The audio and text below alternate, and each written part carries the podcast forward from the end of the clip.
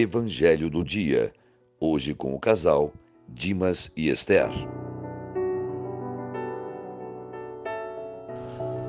Bom dia, irmãos e irmãs. Paz e bem.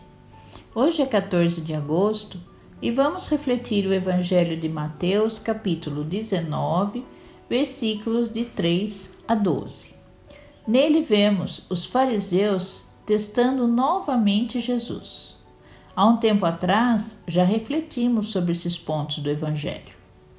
Eles perguntaram-lhe sobre a permissão do divórcio no casamento, pois Moisés dizia que era permitido em suas leis.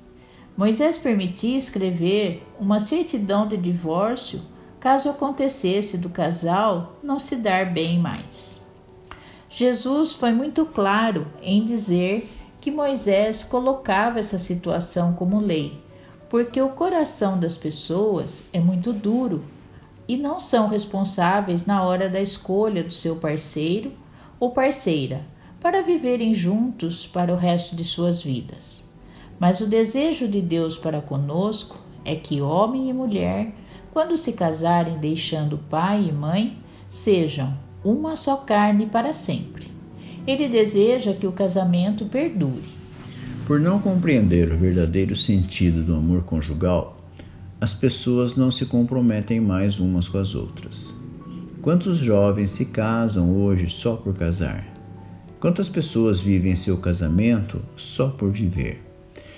para dividir os custos, para fazer da mulher uma empregada, para fazer do homem uma fonte de segurança, ou até mesmo só para dar satisfação para a sociedade.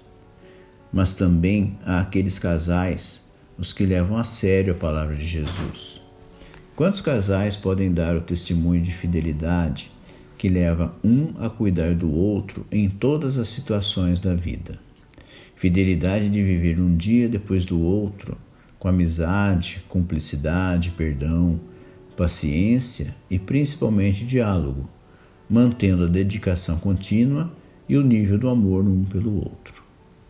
No final do Evangelho, Jesus fala das pessoas que deixam de se casar por causa do reino de Deus, por opção de vida, por vocação. Antes da escolha, devemos confrontar nossa vida com Deus e, nesse diálogo, nesse contato profundo com Ele, discernir qual é a nossa estrada.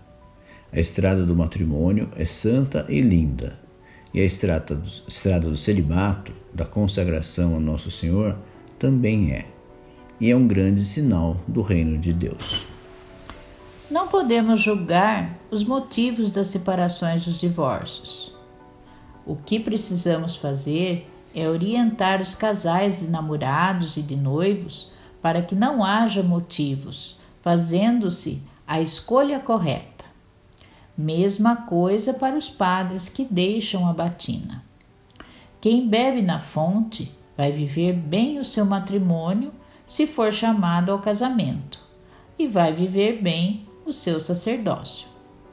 A proposta de vivência que a palavra nos faz nessa sexta-feira é que ela nos conduza a aprimorar a escolha que fizemos e que tenhamos a luz de Deus para a nossa caminhada na terra.